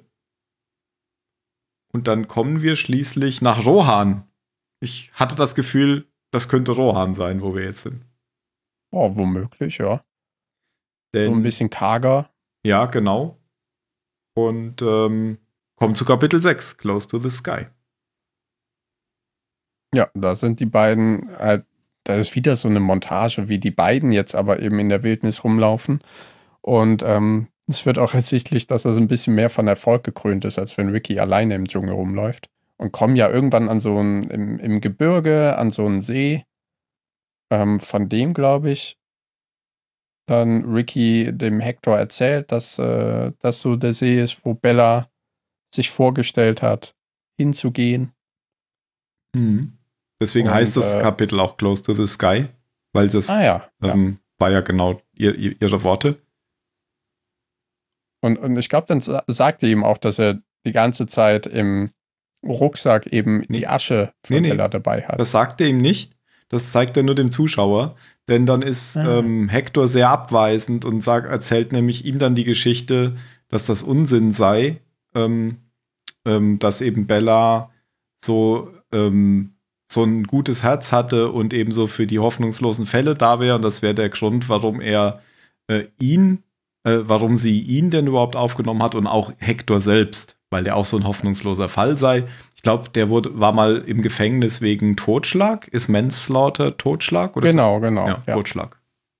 Und äh, deswegen ist das auch ein bisschen prekär, dass er da jetzt eine Fahndung nach ihm ist, weil dann würde er sofort wieder zurückwandern in den Bau. Ja. Stimmt, das kommt später erst, dass Genau. er ihm äh, die, die Asche zeigt. Weil dann, er, er packt sie, will sie nämlich auspacken und packt sie dann wieder ein, als Hector so abweisend ist und dann sieht es der Zuschauer, dass er die die ganze Zeit mitnimmt. Also ich hatte es da, Stimmt, ja, ja, ich hatte es da erst gemerkt. Ich hatte das vorher gar nicht mitbekommen, dass er die eingepackt hatte oder so. Ich weiß nicht, ob man das sieht. Du hattest es ja eben gesagt, aber egal. Also hier, hier wusste Ja, ich es dann auf jeden Fall. Er hat sie Es war dabei. für mich irgendwie klar, dass, weil er, ähm, weil Hector ja die, den Aschenkarton in diesen Umzugskarton zugemacht hat und, und Ricky so sagte, wie, du willst die jetzt einfach hier, Hm. hier verstauen? Weil er hatte ja schon den Plan, ähm, sie dahin zu bringen, wo, er, wo sie hin wollte. Ja. Genau. Ja, und da kommt, ich glaube, dann kommt so einer dieser, dieser Spots mit der Fahndung, was du eben meintest, wenn Paula von, vom Jugendamt im irgendwie Morgenfernsehen Hm. Ist und ähm, so richtig wieder vom Leder lässt, he's a real bad egg. So, da, was er alles gemacht hat und dass er ein Monster ist und wir werden ihn finden und und die Hosts von dieser absolut harmlosen Genau. Morgensendung total ratlos sind, wie sie damit jetzt umgehen sollen. Stimmt. Ja, das ist dann immer so die, die, die B-Handlung. Also man sieht dann immer so, wie diese Fahndung weitergeht und man sieht die auch dann manchmal durch den Wald laufen und sowas. Wie sich das immer weiter zuspitzt und es werden immer mehr, das hast du ja schon gesagt. Die Genau. Waffen werden immer größer. Kriegen dann ja Hubschrauber und Sonder Sondereinsatzkommandos und so weiter. Dann kommen sie wieder zu einer Hütte, die beiden, oder? Nämlich zu, ja, wieder so zu so einer Wildhütte. Ja, und sehen vorher noch irgendwie einen vom Aussterben bedrohten Ah ja. Vogel oder einen aus ausgestorben gedachten Vogel. Der so einen besonderen Schrei macht. Und haben dann, ich glaube dann, ah, wir wären berühmt, wenn wir nachweisen können, dass es diesen Vogel gibt. Ja, das ich, ich glaube, das, das wird dann zum Ende des Films so ein bisschen wichtiger als, als ein Aufhänger, aber viel Bedeutung hat das jetzt, glaube ich, nicht. Der Huja, so heißt Genau, so, das ist, das ist dann so die, so, so rundet sich das nachher ab. Ähm, Ja. Genau, aber so eine Art MacGuffin, oder? Ja, ja, ist zu, noch zu wenig für einen MacGuffin. MacGuffin wäre es, wenn es irgendwie den ganzen Film tragen würde, so Ja, als. stimmt, stimmt, ja. Ich habe gerade noch gelesen, das fand ich noch, auch noch sehr witzige Szene. Das kam eben schon direkt, nachdem sie aus dieser Hütte raus sind. Ähm, dann, dann, dann, dann sagt, äh, glaube ich, Ricky kurz, was machen wir jetzt? Und dann, und dann sagt Hector, we run. Und dann rennen sie los. Und wenn sie ungefähr 10 Meter gerannt sind, merkt Hector, dass er gar nicht laufen kann mit seinem Bein. Und Ricky schon völlig außer Atem ist. Und dann sagen sie, okay, genug gerannt, wir gehen weiter. Nee, ja, war das dann eine Herr der Ringe-Referenz? Die hat der Ringe. Wahrscheinlich nicht. Nee, die hat der Ringe. Weil die rennen ja auch die ganze Zeit. Ich weiß nicht, ob die, genau, ich weiß nicht. Ja, da, da, das ist dann so ein bisschen wie, genau, das wäre ja dann in Rohan, aber das meinte ich nicht. Es gibt eine ganz klare Re- Herr der Ringe-Referenz, weil ich weiß nicht, ob die hier kommt, aber könnte schon sein. Ähm, plötzlich sehen sie nämlich diese Spezialtruppen anrücken, ähm, die auf dem Weg entlang laufen und dann äh, gehen sie in Deckung unterhalb dieser Böschung vom Weg. Äh, wie, wie bei die Gefährten, wenn die Nazgul kommen. Ah, stimmt. Und dann, dann sagt, dann sagt äh, äh, Ricky zu Hector auch irgendwas, was Hector nicht versteht. Und ähm, macht dann so ein Symbol, so als würde er den Ring auf den Finger stecken. Und äh, als sie dann weg sind, dann sagt, fragt Hector nämlich noch, und was, was, was du denn da eben gemeint? Das war genau wie beim Herrn der Ringe. Also, Stimmt, ja. Und während des Films in dieser Szene dachte ich eben auch, ah, das ist ja wie aus Die Gefährten. Mhm. Und dann fand ich es noch Genau. mal lustiger, dass Ricky Baker eben am Ende sagt, das ist wie im Herr der Ringe. genauso ging es mir auch. ja. Womöglich war das ein und dieselbe Stelle. Das könnte sogar sein, ja. Dass das dann die ganz großen Fans sogar noch als Fanservice so verstanden haben. Ja. Und dann treffen sie auf diese neue Hütte, wo sie erstmal testen, ob überhaupt jemand drin ist, indem sie einen Ast auf das Wellblechdach werfen, was eigentlich eine ziemlich gute Idee ist, weil dann kommen bestimmt die Leute raus, wenn welche drin sind. Es sei denn, sie können nicht rauskommen. Ja, es sei denn, sie liegen da wie, Tot. wie tot, wie äh, Into the Wild, der Typ. Keine Ahnung mehr, wie der hieß. Aber der hatte keine Ahnung von der Wildnis und ich schätze mal, der Ranger, den sie hier finden, der hat schon Ahnung von der Wildnis. Genau. Wildness. Weil erstmal findet ihn Ricky und schreit und er denkt, er ist tot und dann macht er so ganz so ganz übertrieben irgend so ein, so ein Geräusch, dass er noch atmet. Und äh, ja, dann ähm, sagt, also irgendwie hat man auch hier wieder das Gefühl, dass Hector genau weiß, wo sie sind, weil er sagt dann hier, da ist ein Pfad, das ist eine Stunde runter bis, äh, bis da und dahin. Und da gehst du, muss jetzt einer von uns hingehen und der, und der andere muss auf den hier aufpassen. Und dann sieht man als nächstes nur einfach, wie Ricky wegläuft. Ricky den Viel Glück. Ja, genau. Ricky schlägt sich dann mit Tupac in den, äh, in den Busch. Ja. Und das, was er vor ein paar Tagen nicht geschafft hat, schafft er ja hier. Er kommt sogar am richtigen Ende des Busches aus. Richtig. Und findet Hilfe. Das war so, in, ein, äh, so ein bisschen ähm, psychedelisch, fand ich alles, diese, diese Szene mit der Reiterin, oder? Ja, auch so ein bisschen also dieses, dieses Traummäßige. Ja. sie kommt ja auf dem Pferd angeritten. Genau. Mit ihren langen Haaren, die sie dann, äh, ja, es kommt später ja nochmal. Und Kahu heißt sie, glaube ich. Und es ist eine Maori und die wohnen halt irgendwo da in, in, auch quasi in der Wildnis in so einem kleinen Dorf oder einer kleinen Siedlung. Und die nimmt ihn dann mit nach Hause, damit er da jemanden anrufen, um Hilfe rufen kann, weil der Ranger ist ja in Lebensgefahr und dann wird da um Hilfe gerufen. Genau. Dann beginnt auch schon nochmal ein neues Kapitel. Kapitel 7. A Normal Life. Weil er jetzt so, so in einem normalen Haus wieder lebt für eine Nacht. Ja, und Würstchen isst. Ja. Denn da kommt, ich glaube, das ist der große Bruder von Garu oder ihr Vater sogar. Ich weiß es nicht. Das ist, das, das ist ihr Vater. Das ist, Dad, ihr Vater. Sie, ja. Okay. Ja. Ihr, Dad ist eben auch total verrückt und ist ein Fan von Ricky macht mit ihm dann erstmal Selfies und dann sagt er, okay, jetzt ver, ver, äh, und dann verzieht er sich eigentlich wieder. Ich glaube, der kifft auch den ganzen Abend. Ja, vor allem nachher gibt es doch diese Szene, wo sie Gitarre spielt und die Kamera ist die ganze Zeit nur auf den beiden, wie sie sich unterhalten und dann zoomt die Kamera aus, sitzt der Vater auch noch daneben. und äh, Groove mit ja, der Kamera. Genau. Und in irgend, also in dieser Szene erzählt, ich weiß gar nicht mehr, worüber reden. Ich glaube, die reden über Rickys Mutter oder irgendwie sowas. Ich weiß es auch nicht mehr. Also auf jeden Fall eine, eine schöne, heile Welt ein bisschen mit Würstchen und Musik und schönen Frauen, die von hinten angestrahlt werden, während sie im Slow-Mo ihr Haar schütteln. Das passiert da ja auch nochmal. Mhm. Und ja, und dann wacht Ricky am nächsten Morgen auf und ist total in Panik, weil er sollte ja eigentlich zurück. Genau. Und rennt dann auch wieder zurück. Genau so schnell wie er kann. Erst auf dem Pferd und dann äh, Stimmt, sie bringt sie zu wieder. Fuß. Und dann kommt auch und wieder kommt so. Eine, aber zu spät, ja. Genau, dann sieht er, dass die, dass die Hütte schon umstellt ist, dass die, die Behörden dort sind und dann hat er auch wieder so ein Feuerwerk an One-Linern, unter anderem Ninjas. Stimmt, er, nennt die, er hat ja für alle da einen speziellen Namen. Genau. Auch für, auch, auch für die Suchhunde und so weiter. Fällt mir gar nicht mehr ein. Bestimmt Walks oder sowas. Ich weiß es nicht mehr. Ja, irgendwie so Höllenhunde oder sowas. Auf, ja, Hellhounds. Ja. Und diese SEK, ich weiß nicht, wie die da heißen, die Sondereinsatzkommandokräfte, diese maskierten Schwarzen sind die Ninjas. Das sind die Ninjas. und Hector ja, und dann ist schlägt er sich ja weg. wieder in ja. die Büsche. Genau, weil Hector ist offensichtlich weg. Ähm, zumindest war er da nicht zu sehen. Der ist wahrscheinlich abgehauen, weil der Junge ja nicht da war. Und dann ist er erstmal eine Weile alleine wieder unterwegs. Und denkt genau an das, was du eben aufgezählt hast. Wenn man nicht weiß, äh, wo, man, wo man ist, dann Wasser suchen und Übersicht verschaffen. Genau, das macht er.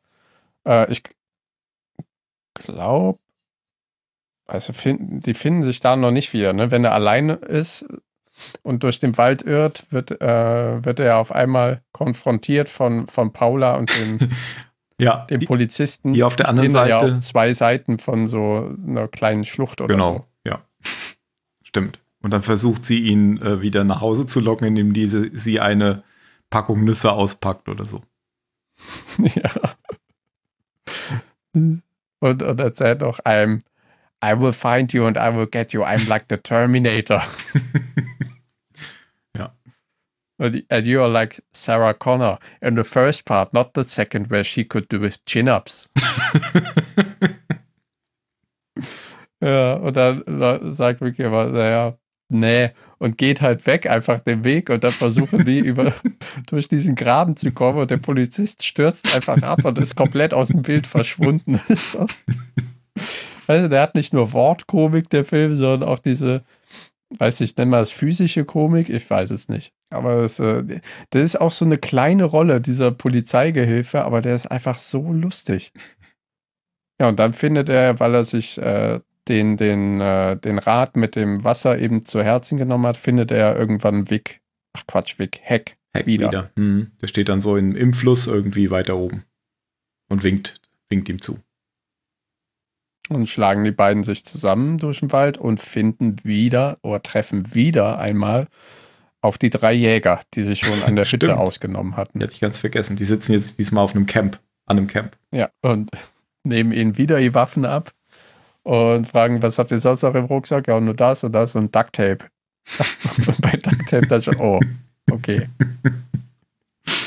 äh, werden sie da wohl gefesselt. Ich glaube, man sieht dann auch immer wieder, wie sie hinterher von den Behörden befreit werden. Also dann Ja. hier auch.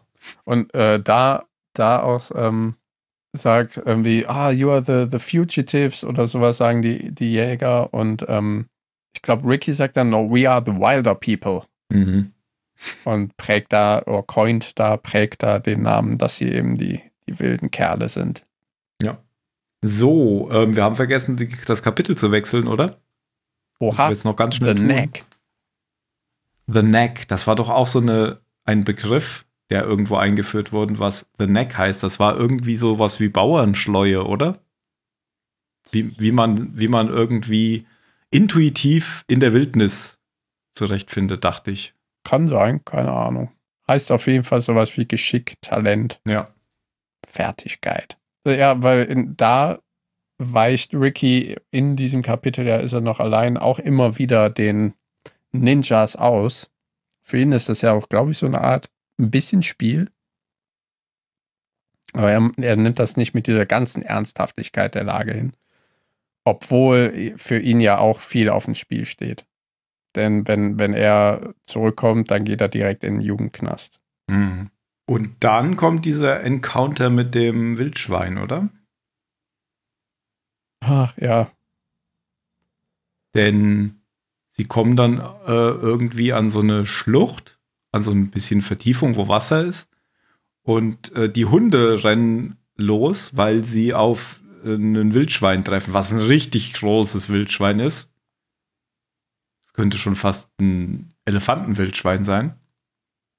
Und äh, die Hunde hören nicht mehr und rennen und greifen das an, das Wildschwein. Ja, also dieser Riesenkeiler. Das war, das war so ein halb Animatronic, halb CGI-Gerät, oder? Ich glaube auch, das sah ein bisschen wie eine Puppe aus, ja. Und der ist auch auf äh, dem Titelposter,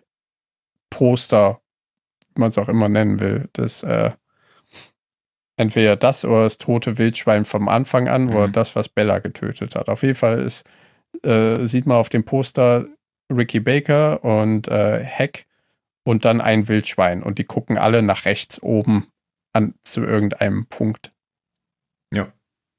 Ja. Leider wird Sig von dem von dem Wildschwein getötet. Sig ist der Hund von Heck. Von Hector, ja. Ja. Und die beiden kommen ja, also langjähriger Hund, so gut wie die zusammengepasst haben. Und dann bleibt nur noch Tupac. Ja, Moment, das ist noch ein bisschen mehr. Also erstmal rettet ja dann noch ähm, Ricky ähm, überhaupt Heck, weil das Wildschwein ja auf Stimmt. ihn zuläuft und dann schießt er nämlich, er schießt er das Wildschwein kurz vor ihm und das rutscht dann noch so bis vor seine Füße.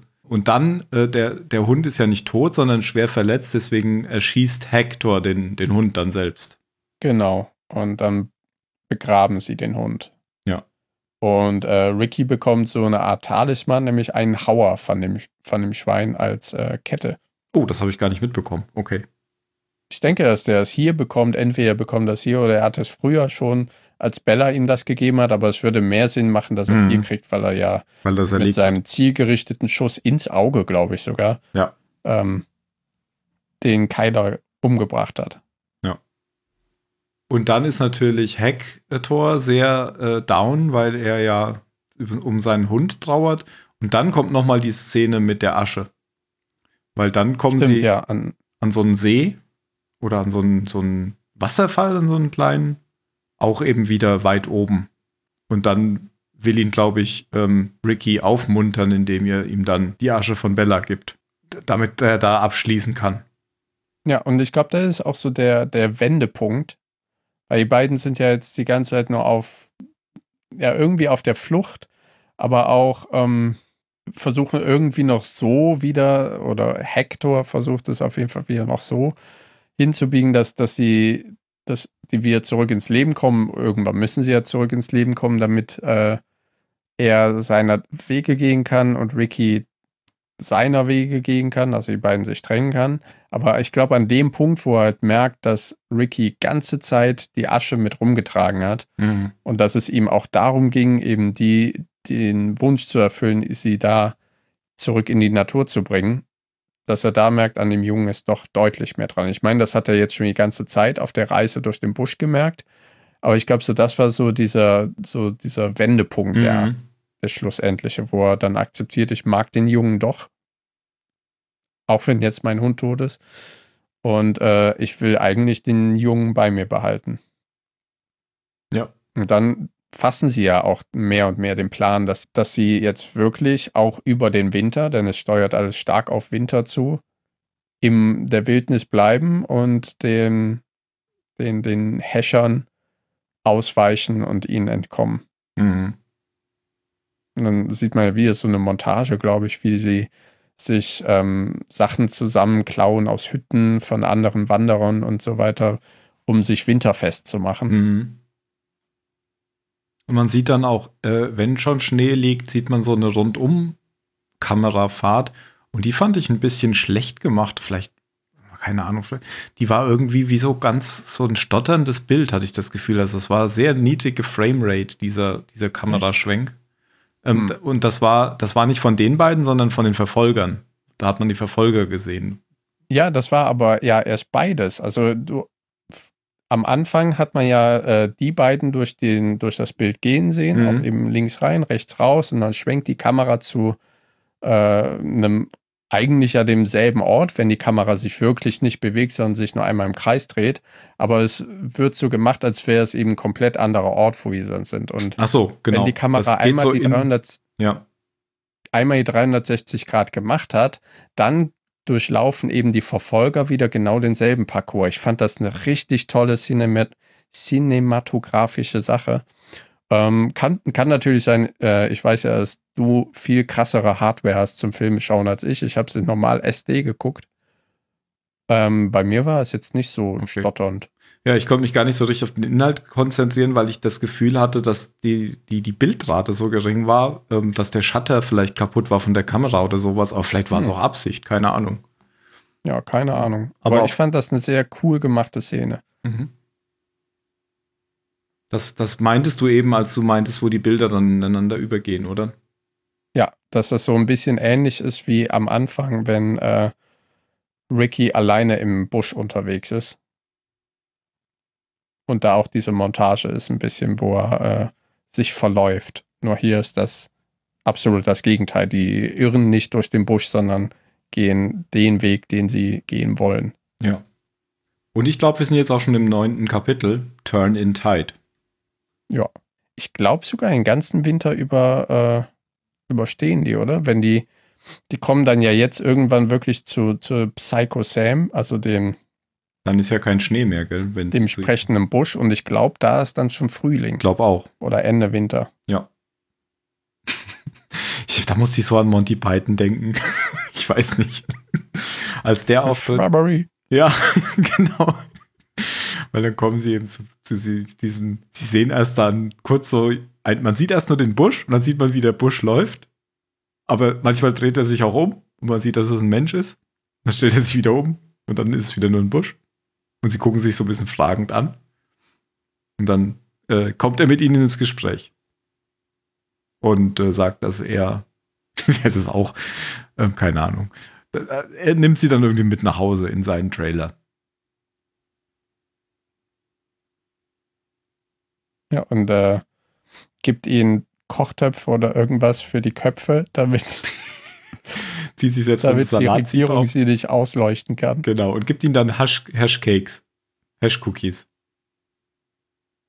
Also er gibt ihnen Kekse und dann merkt Hack, was das ist und nimmt, nimmt äh, Ricky den Keks sofort wieder weg. Ja, tut sie irgendwie unter die Matratze, weil du darfst im Irren ja nicht zeigen, dass es ein Essen verschmäht.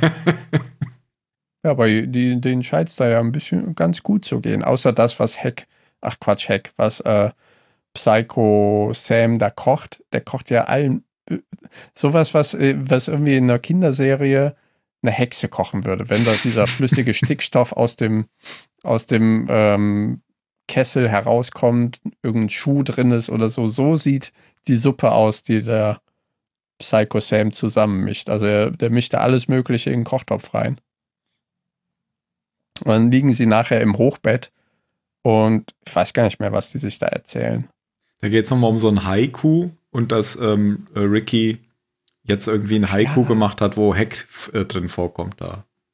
Stimmt, stimmt, weil Ricky ähm, hat in der Erziehungsanstalt oder wo auch immer gelernt, seine ähm, Gefühle in Haikus auszudrücken. So eine Art Coping-Mechanism. Dass er nicht wieder anfängt, destruktiv. Also seine Energie, destruktive Energie zu nehmen und anstatt, anstatt Sachen anzuzünden oder so Haikus zu machen. Und irgendwann in dem Buch, äh, in dem Film meine ich, ähm, macht Hack dann auch ein Haiku. Der macht mehrere Haikus. Einmal eben, wo er Ricky runter macht und am Ende, glaube ich, einen, einen schönen Haiku. Genau. Und das ist hier an der Stelle. Ah, aha. siehste. Und dann wird das nochmal so ein bisschen lustig gebrochen, weil der Irre mit Klatschen versucht, das Licht auszumachen, während die anderen die Kerzen auspusten und es geht natürlich nicht. It's broken. Ja. Ach ja, äh, genau. Irgendwann kommen dann ja die, die Polizisten an, denn davor, äh, wo wir ja schon dabei waren, größere Waffen und krassere Technologien, gibt es ja irgendein technologisches Gerät, was ähm, Handys mit äh, Triangulation oder was auch immer lokalisieren Mhm. kann. Und das wird eingesetzt, äh, denn äh, Psycho Sam hat das Handy von, ich glaube, Ricky oder so genutzt, um irgendwas zu machen oder via geladen oder so. Und dadurch haben die Polizisten sie halt gefunden. Mhm, genau. Und ähm, Ricky findet, sieht sie, äh, während er um den, um den Trailer läuft. Und dann versuchen die zu fliehen. Und Psycho Sam sagt, I know, we play dead. Und sich dann so ah. Und dann kommt dieses, oder wir können durch die unterirdischen Tunnel fliehen. Klappt so eine Klappe auf. Oh, ich habe sie noch gar nicht gebuddelt. Verdammt. ja, und dann hat er noch, noch einen Vorschlag und man denkt schon, was ist das denn jetzt? Und dann ist es ein Pickup-Truck. Ja. Crumpy the Truck. So ein roter Pickup-Truck, in dem dann ähm, Ricky und Hack fliehen, während Psycho Sam sich wieder tarnt als Busch. um nicht gefunden zu werden. Genau.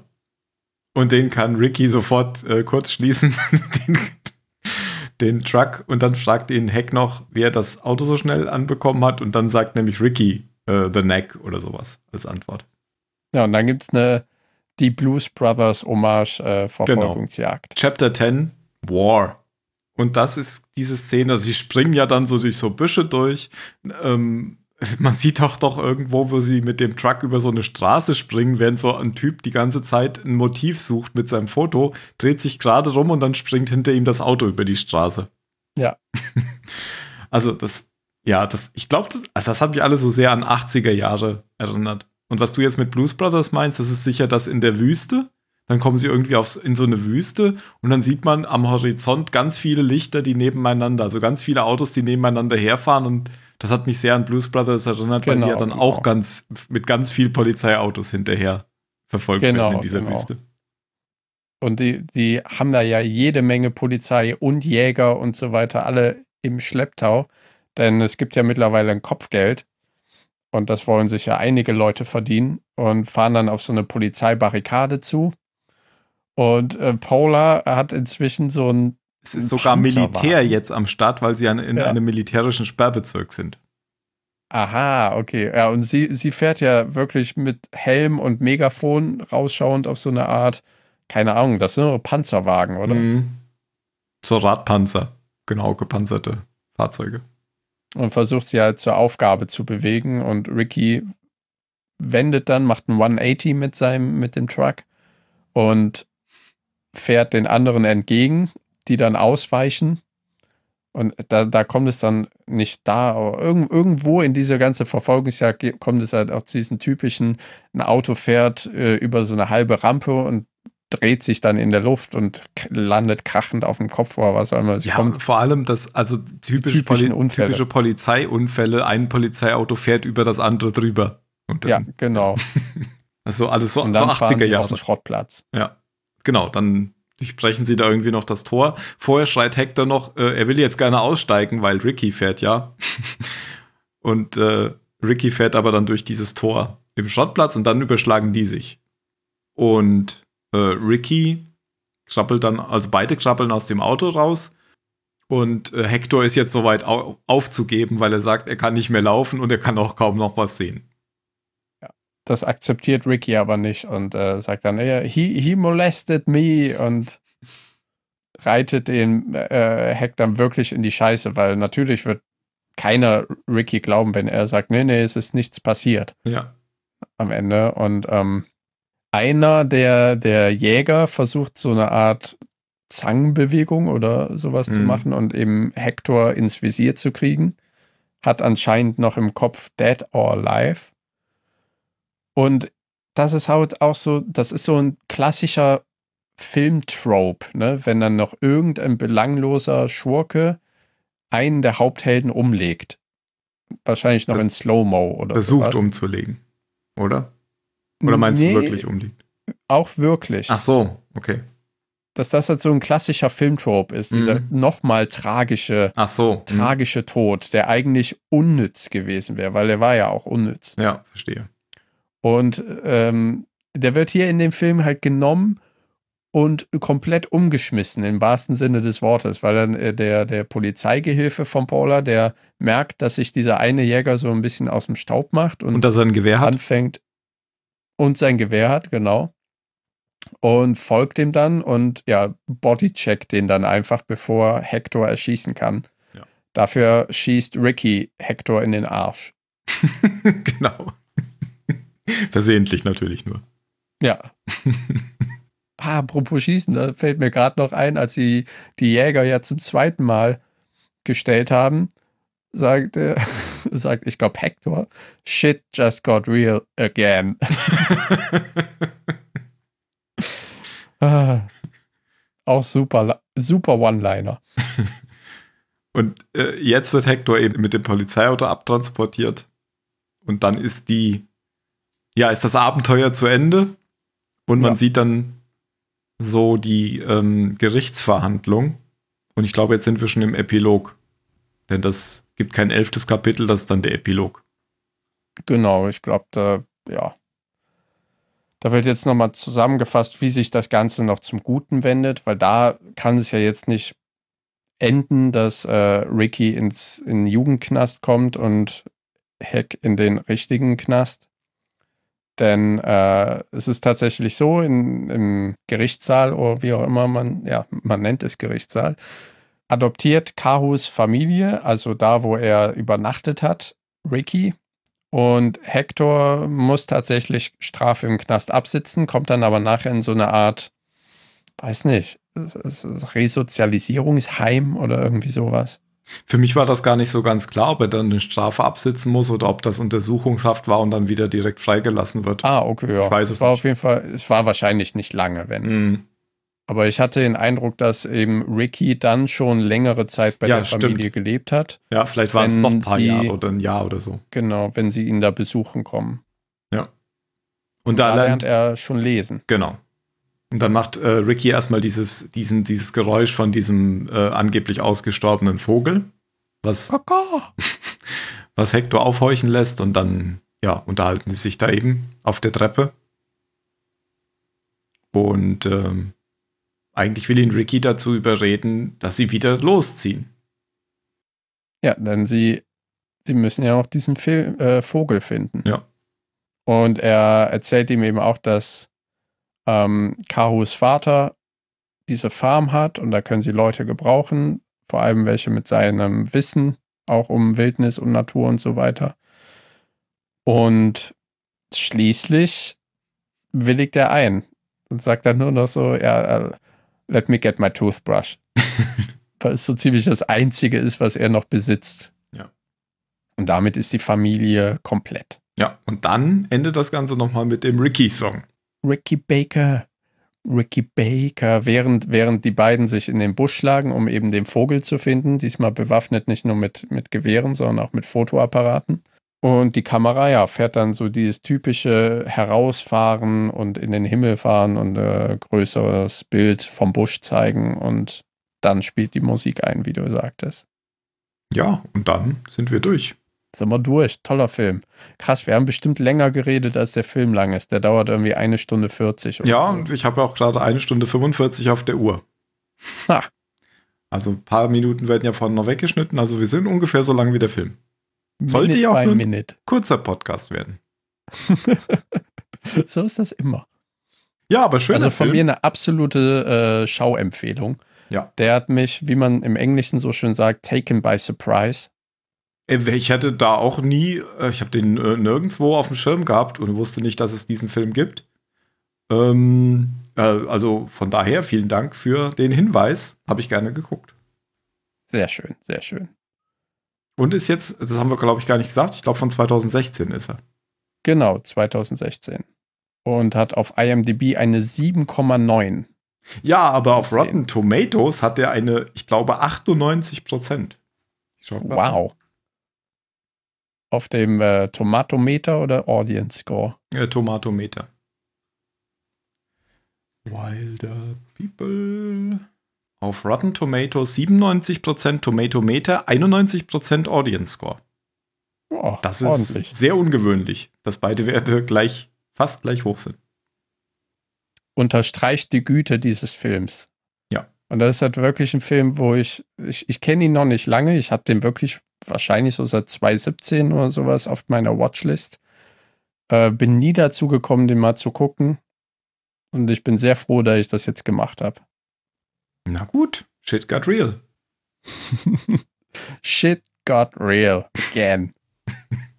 Das habe ich oft gedacht bei dem Film, weil in jeder Szene passiert irgendwas Neues, Verrücktes. Vielen Dank. Finde ich gut, dass wir es noch gemacht haben, auch als die beiden Leftovers. Als die beiden Leftovers, genau. Und ich hoffe, es hat allen Zuhörenden gefallen. Vielleicht sind ja sogar die restlichen Kurzwellen, Zylonen und Zahlensender-Jungs mit dabei. Ja, und vielleicht ähm, werden ja Leute ermuntert, auch mal einen Film zu gucken, den man sonst nicht so auf dem Schirm hatte. Ja, Das ist ja genau das Ziel dieses Senders. Deswegen haben wir ja auch zum Beispiel auch, ähm, Don Quixote. nee, ich woll- wollte eigentlich sagen Indiana Jones. Riders of the Lost Ark gemacht. Mit denen auch endlich mal jemand guckt. Gut, dann vielen Dank und danke auch. Bis zum nächsten Mal. Tschüss, ihr alle. Ricky Piker, ah, Ricky Piker, ah, Ricky Piker, ah, Ricky Piker, ah, Ricky Piker, ah, ah Ricky Piker, ah, ah Ricky Piker. Ah,